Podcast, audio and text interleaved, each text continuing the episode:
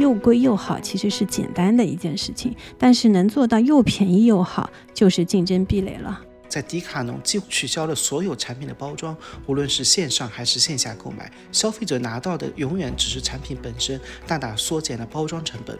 迪卡侬也想得非常清楚，他是觉得就是骨灰级的运动玩家和户外玩家其实是非常少的，那舍得下血本买专业器材的人更加是凤毛麟角，所以绝大多数的菜鸟级户外及运动爱好者才是迪卡侬要拥抱的中坚力量。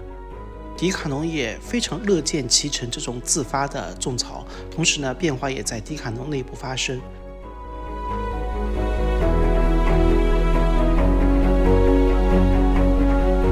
愉悦干货，提供坚果般的无负担商业与品牌营养。欢迎收听 B B 商业与品牌，在这里我们一起聊商业与品牌的有趣故事。我是 Linda 拿铁林，我是 Sean。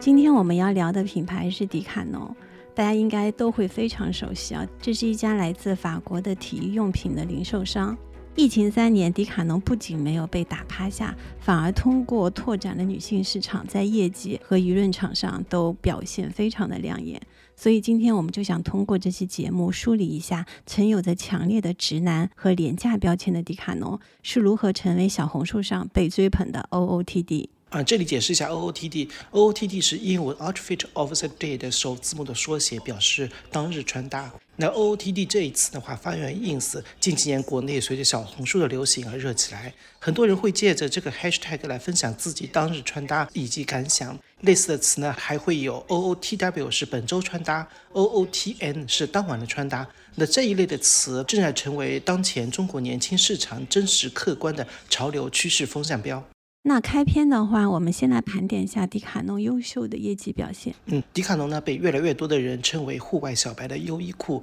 运动版的宜家。它的销售数据呢也比较好看。二零二二年的业绩报告显示，迪卡侬去年整个集团的净销售额达到一百五十四亿欧元，约合人民币一千一百六十亿元，同比增长了百分之十二，其中电商占比百分之十七。在中国的市场，它的销售额为一百九十亿人民币。在二零二三年的六幺八期间，迪卡侬交易额比去年增长了五倍。在二零二三年春节，中国市场的迪卡侬小型健身器材销量增长了百分之五十一点五，女性最爱的瑜伽垫成为了最畅销的单品。那我就从你刚才说的这组数据当中读出两个点啊。第一个就是全民健身热潮帮到了那个迪卡侬，因为它带动了小型的健身器材。其实现在我们很多人不是刘畊宏啊这种在抖音上非常红的，在家里健身，时不时的就会买一些在家里就可以随时用的一些运动器材。那另外一个亮点就是女性健身市场的一个增长。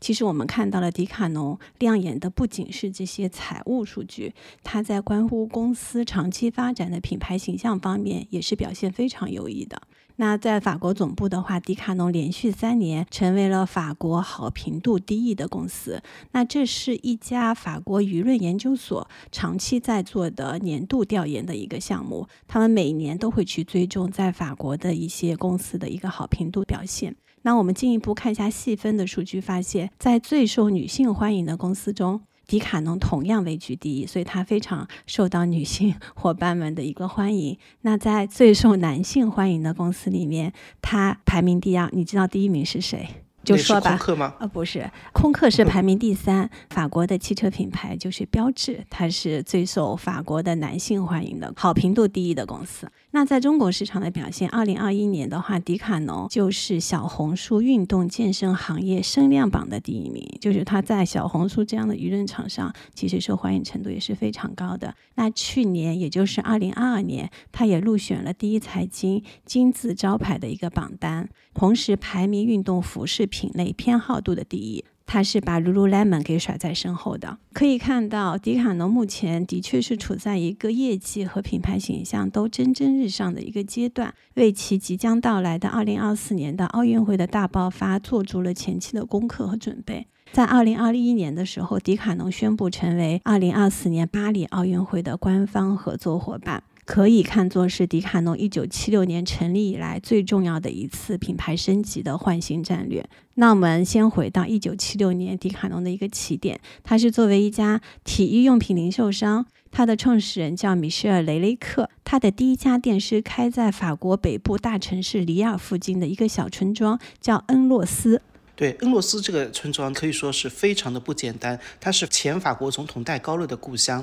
据不完全考证，听说很多一线奢侈品也是从这个小村庄起步的。那我这里其实是有一个非常反差的问题啊，就是贵往往是法国品牌的标签，但迪卡侬好像。是一个异类，它不走贵的路线。因为从定价策略上来看，迪卡侬的确是一个异类，因为它跟那些高贵的就是奢侈品比起来，一开始就带着一个平价的标签。其实，因为一九七六年它诞生之日是全球金融危机后的消费大萧条，所以它其实顺应了这样的一个大背景。那这也是为什么我们要谈迪卡侬这件事情，因为其实现在在疫情之后，不管是中国还是全球，也是进入一个消费下行的这样的一个状态。那在法语里的话，我没有学过法语啊，我就是 d e c a n o 我不知道这个读法是不是对，如果不标准的话，我们的听友可以纠正我啊。它这个 d e c a n o 意思是十项全能运动的意思。那么这个十项全能运动反映到商业上的解释，就是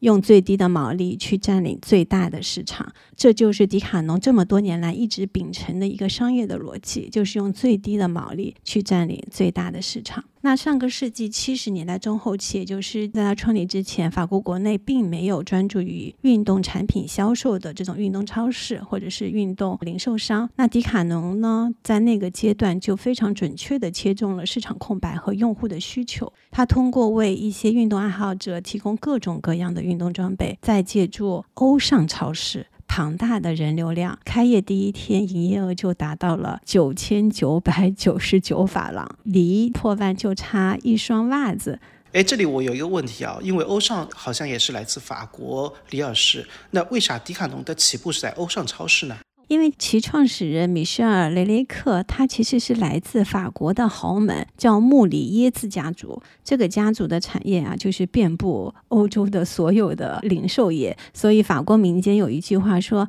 你在法国，你每花出去一百欧元，其中至少有十一欧元奉献了这个穆里耶茨家族。”话说回到那个迪卡侬啊，随着这个迪卡侬的生意越做越大，那一九八六年，创始人米歇尔就成立了迪卡侬制造公司。他原来就是一个在超市里面一块区域来卖他的运动用品。那他之后就成立了制造公司，开始设计生产自有的品牌的一个产品，从自行车再拓展到体育用品和服装的全产业链。那在这样的一个过程当中，他还不断的孵化出各种系列的自有产品，有山地的户外系列、水上运动系列、健身器材系列、跑步运动系列、游泳运动系列，多达四十多个自有品牌。二零零三年，迪卡侬进入中国。那现在平均每个迪卡侬门店拥有三点五万多种产品品类，百分之九十五以上的商品都是它的自有品牌。就无论是飞盘、钓鱼竿、帐篷等大众户外娱乐产品，还是高尔夫、山地自行车等高端运动产品，消费者的需求都可以得到一站式的解决。对的，我觉得你只要想到一个运动的领域，不管多么小众，都可以在迪卡侬可以找到一个解决方案。我觉得这一点是非常牛的。也许在运动方面，的确法国是领先于我们中国的，所以我们其实也是在跟随着国外的很多的需求在进行演进吧。所以它现在基本上，我觉得是可以百分百满足中国消费者的这样的一个需求。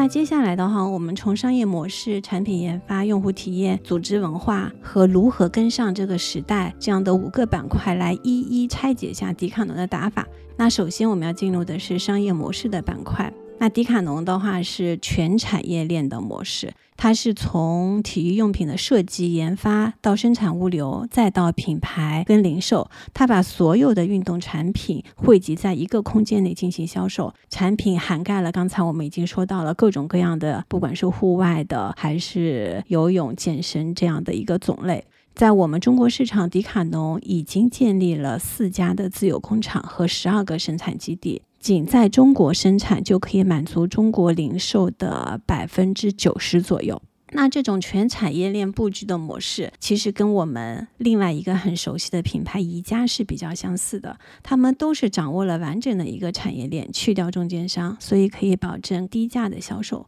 更重要的是，这样的一个垂直整合产业链，最大的优势是你的产品研发的主动权和品控也可以完全掌握在自己的手里。把产品做得又贵又好，其实是简单的一件事情，但是能做到又便宜又好，就是竞争壁垒了。在说到这一点的时候，我就想到，其实特斯拉，其实我们现在整个的新能源汽车，只要有梦想的、有理想的、有能力的新能源汽车品牌，他们走的也是垂直整合的这样的一条路线。那你说特斯拉，它其实就是做到又便宜又好，所以它就有非常强的一个竞争壁垒在那边。所以我觉得很多成功的企业有很多相似之处。迪卡侬采取的一体化的全球产业链的策略，优化了调研、设计、材料、生产、物流、营销等各个环节，从而综合的降低了非常非常大的一些成本。那从产品的角度而言，迪卡侬有统一的研发设计中心，这样就可以降低设计的费用。而且，我觉得因为你有研发中心，所以你会非常好的就是洞悉整个市场跟用户的这些需求。那同时的话，迪卡呢很重要一点是它坚持功能优先的设计理念，所以在一定程度上摒弃了外观的时尚性和美观性，就是功能性是第一要素，从而降低了产品生产过程中可能会涉及的很多额外的材料跟制作的成本。所以这个在底子上其实就打下了功能性的性价比标签。那另外一点的话，迪卡侬一直把自己的净利润维持在六点五左右。那我们可以看一下同行啊，就是我们知道的安踏，它的净利润大概是百分之十四点一。那李宁的话百分之十七点六，Nike 的话是百分之十一点六。所以迪卡侬就基本上是他们的一半的一个净利润。刚才你说到那个设计这一块，据我了解，在迪卡侬内部呢，它有一个统一设计，运用全球的这样一个经营原则。国内消费者会觉得，可能迪卡侬买到的尺码很奇怪，尤其是衣长啊、袖长啊、偏宽，这是因为呢，其实全球的迪卡侬商场都是卖的相同的产品，并不是针对亚洲人的身形量身定制的一个结果。那我们举一些例子来说说，迪卡侬到底是怎么压缩成本的，也就是他们强调的成本领先策略。你在迪卡侬买鞋是不提供鞋盒的，因为鞋盒会占货架空间。物流和销售的成本也会增加，同时呢还要花时间去整理，这些都是成本。所以的话，我们可以看到，在迪卡侬几乎取消了所有产品的包装，无论是线上还是线下购买，消费者拿到的永远只是产品本身，大大缩减了包装成本。我觉得他可以做到这一点，其实也是跟他的产品定位相关的，因为我相信迪卡侬的产品再次销售，其实它没有收藏的价值。比如说，有很多买鞋的，就是收藏鞋的用户，会觉得鞋盒其实是非常重要的一个点。但是这是跟他们的再次售卖自己的鞋子是强相关的。但是迪卡侬的话，可能你就用用完了就自己消费掉，它没有再次销售的那样的一个价值在那边。所以我觉得鞋盒对于他们来说，不仅可以对于迪卡侬可以节省空间，对于用户来说也是可以节省空间。对他不会去闲鱼上 再倒卖。对对对。呃，另外想说产品陈列这一块的话，其实也是相同的道理。迪卡侬采取的是所见即所得的仓储式的方法，将所有的货品全部摆在货架上，不仅减少了库存的压力，其实仓库的房租也省。而且其实，在体验上面，这种仓储是让你就所见即所得嘛，就是你选择起来也是非常方便的一件事情啊。之后我们也会提到。那另外一个比较大的成本控制是迪卡侬的选址。大家都知道，其实开实体店最重要的是地段，因为只有地段好、人流高，才有机会成交，对吧？但是迪卡侬在全世界的门店，其实大部分都是选在郊区的，就是城市的边缘地带。你要想去迪卡侬的话，它必须开车才行。那事实证明呢，迪卡侬的做法也是非常正确的，因为选址偏僻，不仅可以节省门店的租金的成本。同时，因为选址偏僻，所以开车去一次不容易，所以他会待上足够长的时间。从这里也可以看到，迪卡侬想吸引的不是那种在地段好的那些商店的自然客流，而是想好了我今天就要去迪卡侬的那些人。这其实也让我想到了我最近听到的一个新闻，是说宜家决定在今年年底的时候停止运营上海静安寺城市店的一件事情。本来这个静安寺的城市店，它原本的定位就是一个城市概念店，因为宜家最初的想法是想探索把店开到繁华商圈的这种可能性。但是最终证明啊，虽然这家店的客流还是挺多的，但是进去消费的其实很多都是去宜家餐厅的，因为它的这家店开在静安寺。可以在他的餐厅里面是透明玻璃，可以看到非常好的静安寺的一个美景。最终会发现，这些客流都是只逛不买，只是吃点饭的客流。如果仅仅是在繁华地段 walking 的这些客流，他们也更多的是逛，而是。没有想好要买宜家这件事情，所以最终宜家因为无法承载高昂的租金和运营的成本，他就放弃了这样的一个城市店的一个想法。最终宜家还是会继续加强它原先的那种拿地建店的重资产的这样的一个模式。所以其实不同的商业模式，很多考量都会发生很大的一些变化。所以最终的还是说，你这品牌到底是要服务哪群人，这个才是最重要的。嗯。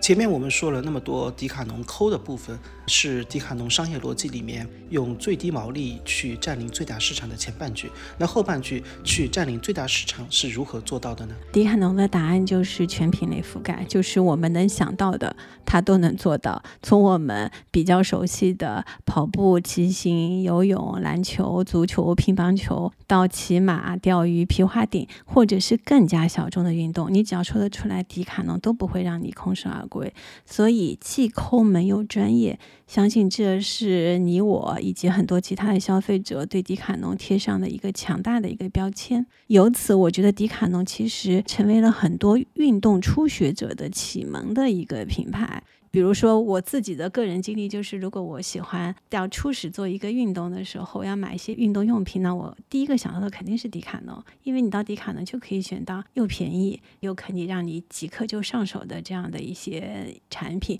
但是如果你不用了，你最终打算放弃这个运动，你也觉得不可惜，因为他们真的是不是那么的贵。那所以迪卡侬也想得非常清楚，他是觉得就是骨灰级的运动玩家和户外玩家其实是非常少的。那舍得下血本买专业器材的人更加是凤毛麟角，所以绝大多数的菜鸟级户外及运动爱好者才是迪卡侬要拥抱的中坚力量。那这部分中坚力量就是迪卡侬定义的要去占领的最大的市场。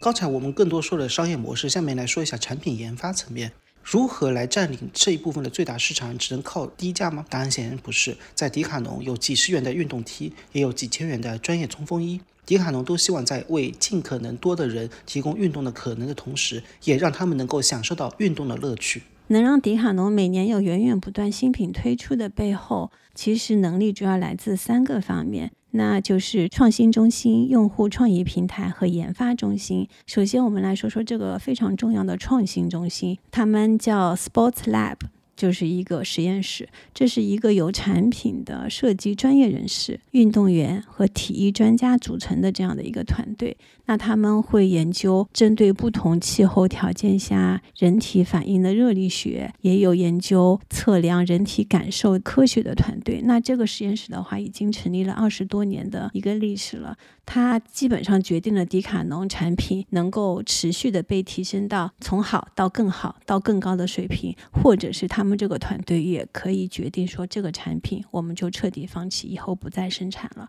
所以这是他们非常重要的一个创新的中心。那第二个就是用户创意的平台。迪卡侬非常鼓励用户们给迪卡侬提交产品创意，如果用户的创意得到认可，那么就有机会与设计团队当面沟通自己的想法。也许有一天，他的想法就会成为新的产品，出现在迪卡侬卖场的货架上。这也就是我们现在在国内也非常流行的，很多企业都在做的用户共创这样的一个形式。但是迪卡侬真的是实实在在的在实践这样的用户创意的一个平台，并不是作为一个营销的方式在做。那最后呢，就是散布在不同地方的研发团队，我觉得这也是非常有启发性的。那在迪卡侬每个运动品类背后都有一个专业的研发团队，最重要的是它的研发中心的规模在法国仅次于雷诺汽车。迪卡侬一共有一千五百多名专业的研发人员，每年都可以推出四千多个新产品。重点来了啊！它为了研发出最有针对性和最专业的产品，迪卡侬的研发基地基本都是选在自然条件最适合该项运动的地方。比如说，水上运动品牌 Treeboard、游泳品牌 Nabagi，大本营都是建在大西洋边上的。这里我来补充一下，昂大伊是一个什么样的地方？它呢是在位于法国西南部的一个著名沿海小镇，它是跟西班牙接壤的，拥有三点五公里的海滩，是法国最美的十大海滩之一，也是冲浪的圣地。另外呢，我也听说它的垂钓品牌。叫 Capra，它的研发总部呢是设在垂钓爱好者的天堂——法国基伦特省的叫做 s e n s t e r s 的一个地方。它呢是位于波尔多西南部的一个县级市。波尔多我们会比较熟悉，就是那个产红酒的地方。那这个地域的话，它是属于法国西南盆地。沿着法国著名的加龙河下游的冲积平原的腹地那边那一带，就河流比较多，同时呢水流较缓，甚至是会有潮汐现象，是当地的一个垂钓圣地。从研发的选址上，我们可以看到迪卡侬的品牌研发基地确确实实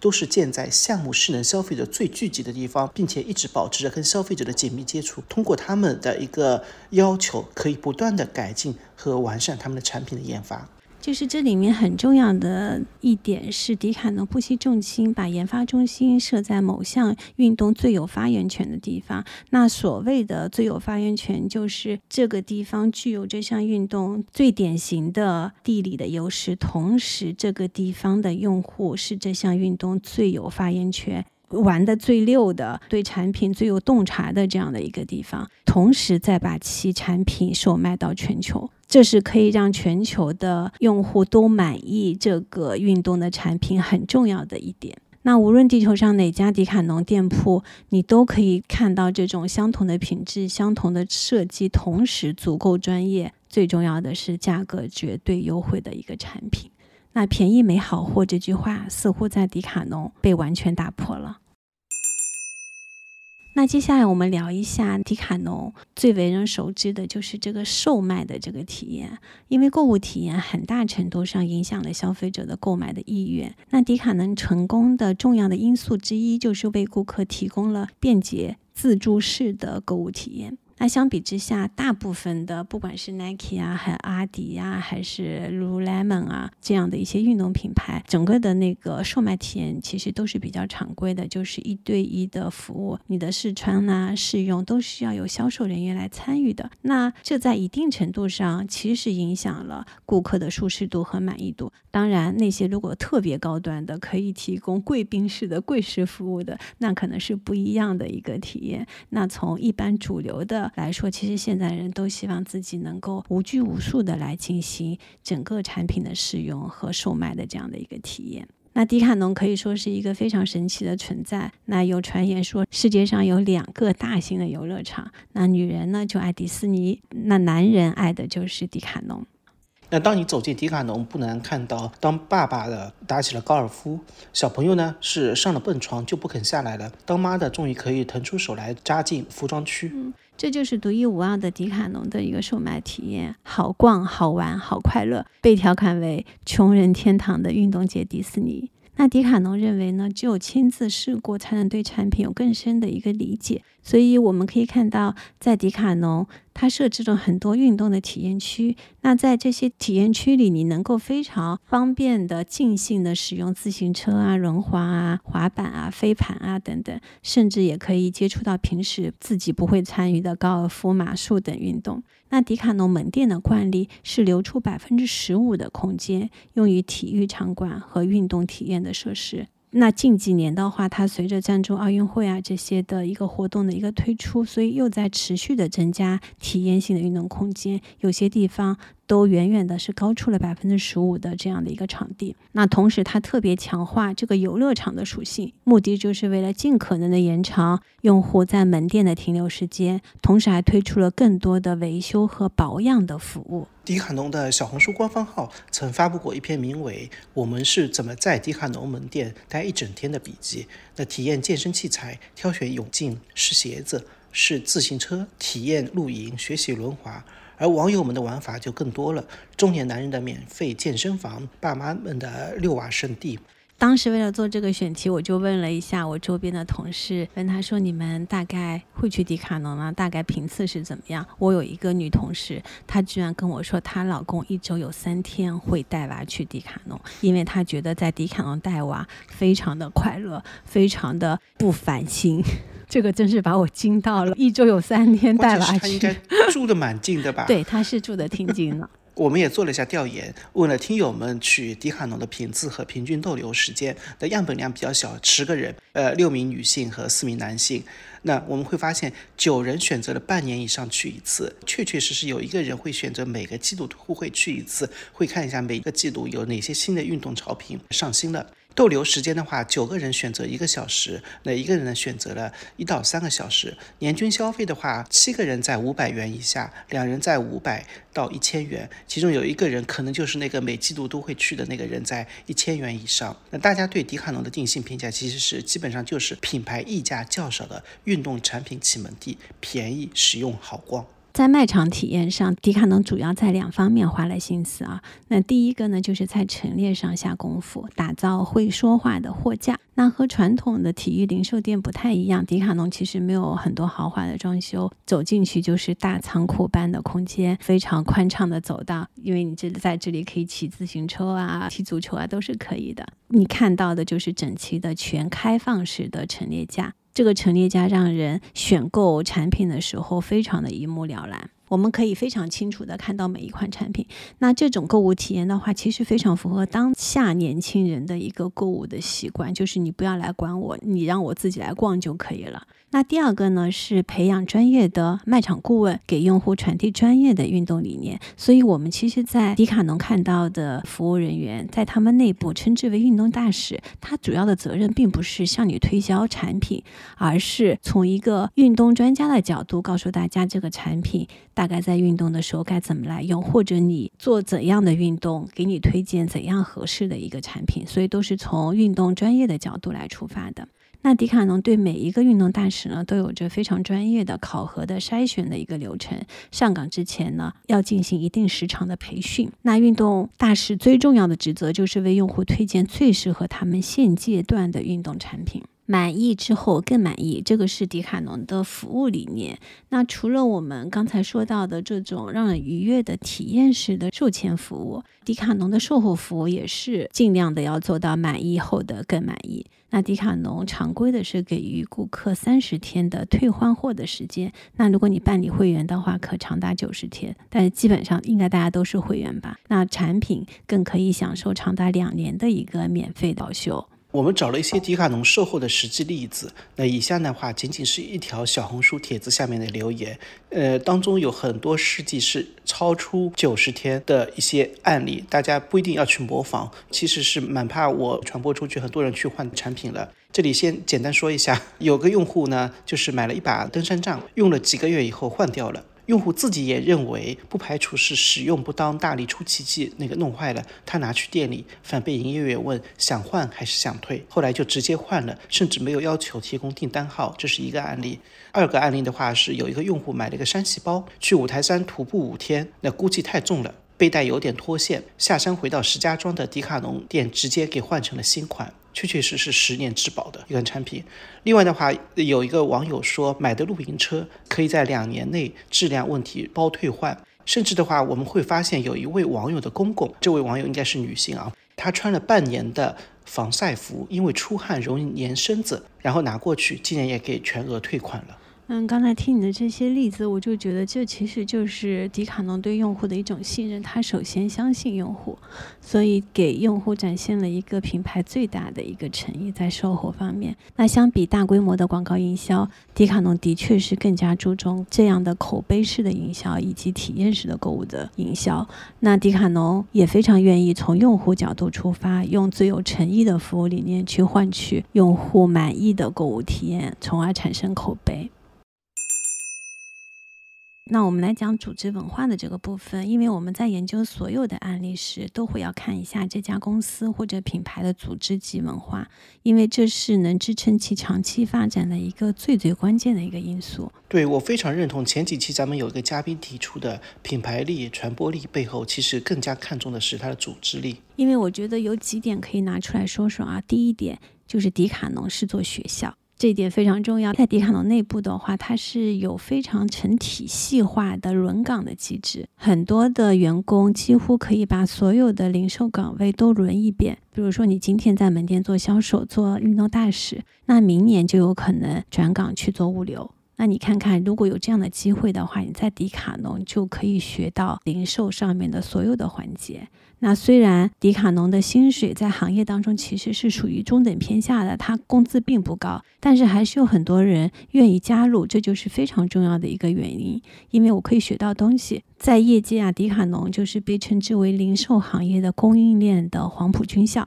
他掌握了所有的供应链的环节，从原料加工、物流、销售，全掌握在自己的手里。那理念就是用最少的钱创造出最高的价值。那这些技能你学会了，这就是你可以在这个行业里面生存下去最重要的这些能力。所以你在迪卡侬待过，至少在零售、快销还有奢侈品领域都是非常受认可的，也是你进入下一份工作。的一个敲门砖，所以你在意的并不是说迪卡侬现在可以给到你的这些财务上的收入，更重要的是在这样的一所学校里面可以给到你的一个零售行业的未来的长期的这些能力，而且是非常有竞争力的这个能力。那第二点的话，迪卡侬也非常愿意给年轻人机会。它内部的晋升机制是非常灵活的，不用熬资历，也不用拼智商情商，你只要踏实、任劳任怨，同时具备快速学习和落地应用的能力，那迪卡侬也非常愿意的带新人。新人得到提拔的时间也不长，有人一年左右就能升职到经理。看到很多人都说，目前在迪卡侬经理这种 level 的九零后占比已经不少了。第三点是内部兼职，那这点的话，我个人是非常喜欢的。在迪卡侬，绝大多数员工呢在企业内身兼数职，这不是一个玩笑，而是迪卡侬在内部推行的一种模式。每名员工都是独立的个体，迪卡侬不希望把大家培养成一样的人，这确确实很像一个法国企业说的，这是迪卡侬看待员工成长的内在逻辑。每一位员工在完成本职工作的基础上，可充分结合自己的喜好和特长，选择自己感兴趣或是擅长的领域，激发自己的潜能。比如，你的本职工作是一个数据工程师，但同时你还兼职了企业文化宣传大使，在交流中心接待访问嘉宾。如果还有闲暇时间，还可以去卖场给羽毛球拍穿线。的确是一方面，我觉得迪卡侬可以从这些兼职上面获得利益，因为他其实有些工作员工可以做掉了。那从员工的角度，他的确也是激发了自己的潜能，可以让自己的很多的爱好在迪卡侬得到落地。所以我觉得双方都是有所获得的。当然，迪卡侬在用人方面也是一贯的很抠啊，百分之六十的员工都是兼职。那这部分的兼职主要是卖场的运动大使。而且招的都是在校的大学生，所以这部分的人员流动是比较大的。但是迪卡侬并不 care，因为他们认为能卖出东西的更多的是那些能自己说话的货架，而不是运动大使。那如果你是一个热爱运动的人，那迪卡侬可能是能让你将工作和热爱结合在一起的这样的一个地方。那迪卡侬素来也有在招聘中优先运动员及运动爱好者。那么这些人加入迪卡侬后呢，不仅可以参与到之后的产品研发的设计当中，他们还会被鼓励去出征大型的赛事。那举个例子来说，二零二零年的东京奥运会期间，全世界就有不少迪卡侬的员工在为自己的祖国征战。那在国内的话，迪卡侬中国攀岩市场负责人，也代表了上海队参加了陕西全运会的攀岩女子全能比赛。啊，对，我在迪卡侬的官网上看到很多员工的故事介绍，里面确确实实很多零售岗的员工也是各个运动领域的高手。对，所以就是你做这一行，你首先是得这一行的人，我觉得这点也是非常重要的。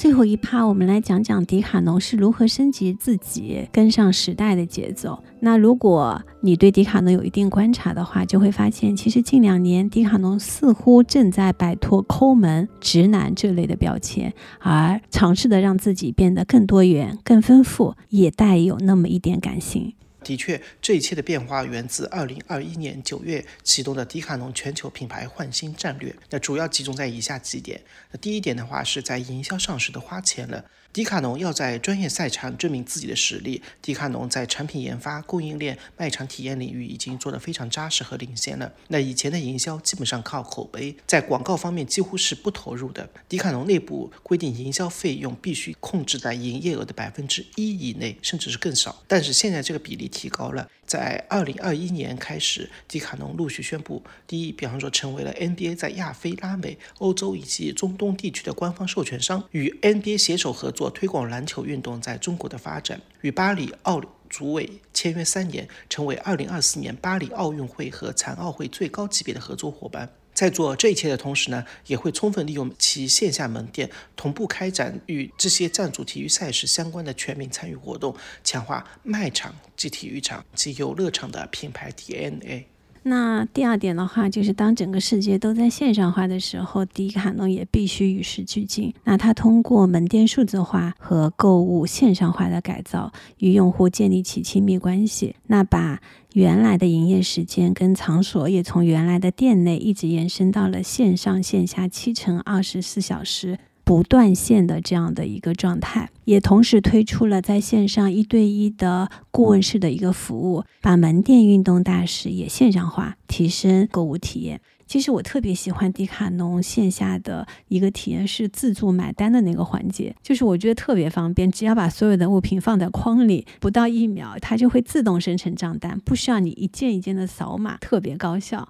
我就是特别喜欢这样的，我都觉得，哎，那么高效，为什么其他的店不用呢？比如说我们的那个什么奥乐奇啊这样的店，为什么不使用这样的一个技术呢？对呀，因为超市你一个个的去扫码，包括盒马，你会觉得很麻烦。但是其实，在迪卡侬，它整个的买单环境就非常的方便，你把所有的东西。堆到那个框子里面去，它瞬间就出账单了。如果听众有明白人，也可以跟我们说一下，为什么像盒马啊、奥乐奇这样超市没办法用这样的技术？是技术上没有什么难点吗？嗯。那第三点的话，其实是一个目标受众的一个拓展，从原来的我们所谓的就那些直男，就是虎扑直男们，拓展到了年轻的女性和家庭。那这个其实也是跟整个时代背景相关的，因为整个女性力量的崛起，然后所有的女性的整体的运动意识也在慢慢的增强，所以迪卡侬就顺应这样的一个潮流，专门开辟了女性运动用品的产品线，比如说在游泳。运动部门有一支专门面对中国市场的创新设计团队。那刚才上有说到，其实迪卡侬是统一设计，全球都是用同样的一个是设计的一个产品。但是我觉得，其实这一点也在慢慢的发生一些变化，特别是相较于像中国这样的一个非常大的一个市场，所以 Made for China 这件事情，其实也是越来越多的国际品牌在专门做的一件事情。那这样的一个创新设计团队的话，其实采用的是铁三角的团队的一个组合方式。那这铁三角的成员包括专业且资深的产品工程师。管供应链的采购的主管和产品的设计师，那个是负责颜值这三种角色。那同时结合市场调查和零售终端的反馈，专门为中国的女性的游泳用户提供更符合本土需求的产品改良和创新。那除了游泳这些嗯传统的项目之外，现在正在涌现出来的新的女性运动趋势，也都会运用这种铁三角的产品开发的模式。那这个铁三角。模式，如果大家有关注华为的话，其实也知道很多的创新型的公司都在用这样的一个铁三角的产品开发模式。那二零二零年的时候，他们发现普拉提跟瑜伽在迪卡侬的顾客的运动排名当中是名列前三名的，所以到二零二一年，这样的一个铁三角团队就发布了新的瑜伽品牌，他们的名字因为是法语，我都比较 难读，对，对我就不读了。同时，在这一年就成为了年度的畅销单品。那对于眼下非常火的这个骑行，迪卡侬也快速推出了专门女性友好的这样的女性骑行系列产品，不管是车辆的尺寸啊、坐垫啊、刹车性能上面，都做了非常针对性的一个调整和优化。那刚才我们说了那么多，其实真正让女性伙伴们冲进迪卡侬的是什么产品呢？是一条专门为女性设计的裙裤，它一举成为了原来直男天堂迪卡侬的最火的一个单品。那这件事情之后呢，迪卡侬开始发生了一些明显的变化。大约一年前，迪卡侬的店员就会发现，店里面时不时的会冒出几个打扮挺精致的年轻女性。这些女性跟原来迪卡侬的那些走进来的那个顾客完全不一样，而且她们一进来就直接跟运动大使说。我要怎样怎样的货号，非常精准的报了这个货号，然后眼神里面充满了这种渴望。他们有时候指着一件黑色冲锋衣说：“这是始祖鸟平替。”要么就是那件刚才说的最火单品的那个裙裤，跟旁边的朋友介绍说：“这非常好穿，里面有衬裤，而且还有两个口袋。”其实从那个时候起，小红书上关于迪卡侬的种草帖就开始席卷穿搭博主的首页。但是这件事情并不是迪卡侬主导的，而是小红书博主们自发产生的。我去看了一下一条标题为“是谁发明裙裤的？我太爱了”这样的一个标题的一个笔记，上面有一点七万个赞和七千多条的收藏，在小红书里面相对来说是非常高了。对对，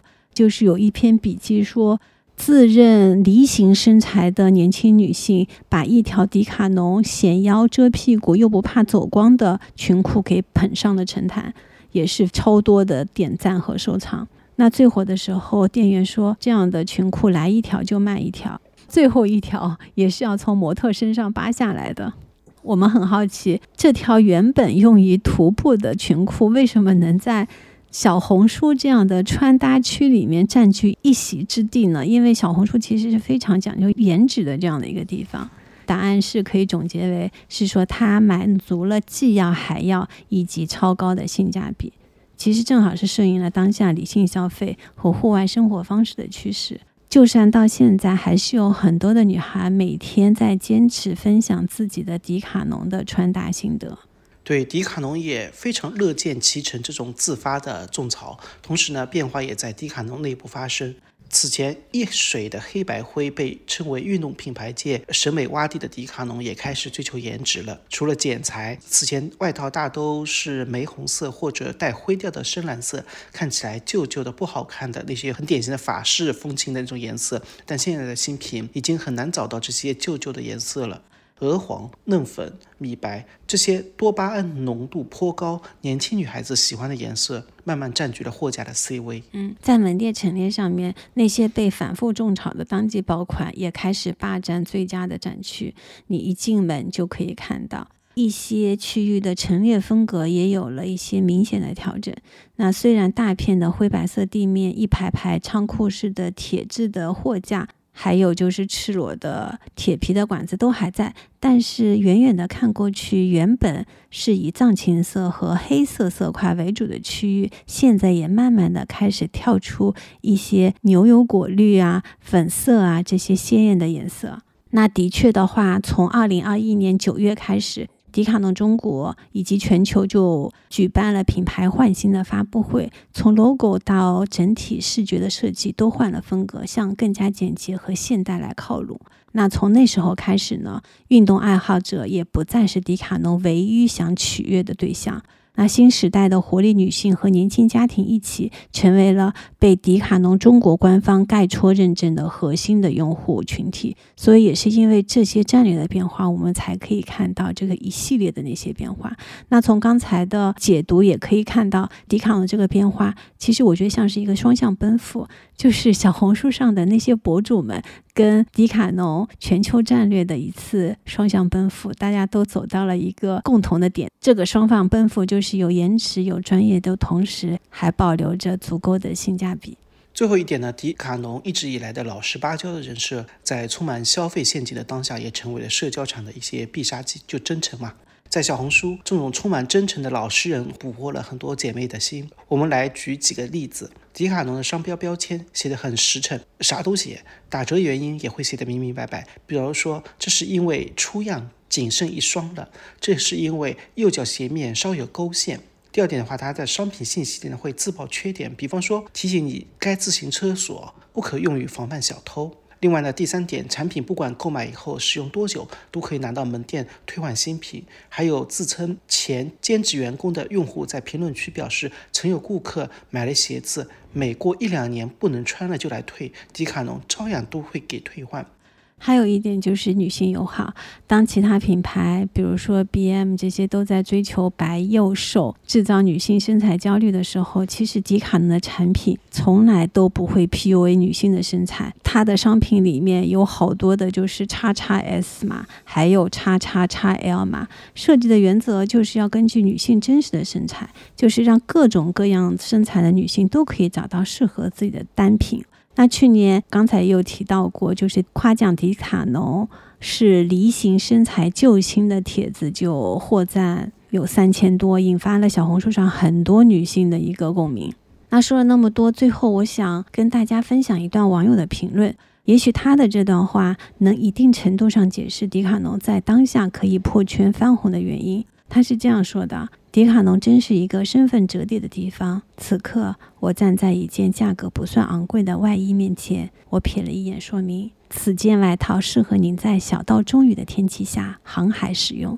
四百九十九元。四百九十九元就可以幻想自己是拥有 old money 出去航海的 upper class，物超所值。那事实证明呢，专注和低调的耕耘者，往往都会得到长期的回报。用超高性价比去服务最广阔的运动小白人群，这条从诞生第一天就确定的路线，在其诞生快五十年之后，卡上了这个时代的情绪刚需。那么说到这里，你最近去过迪卡侬吗？最近一次购买的迪卡侬单品是什么？请在评论区与我们分享互动。每一条留言，我们都会用心去看。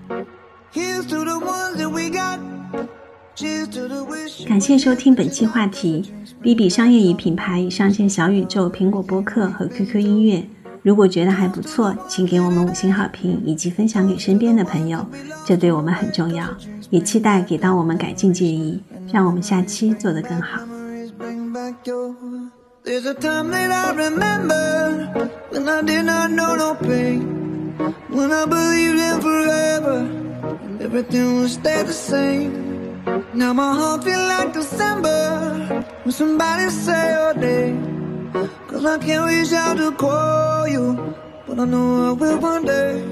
Hey. Everybody hurts sometimes, everybody hurts someday. Hey, hey. But everything gon' be alright. Gonna raise a glass and say, hey. Here's to the ones that we got. Cheers to the wish you were here, but you're not Cause the drinks bring back all the memories Of everything we've been through Toast to the ones here today Toast to the ones that we lost on the way Cause the drinks bring back all the memories And the memories bring back, memories bring back your do do do do do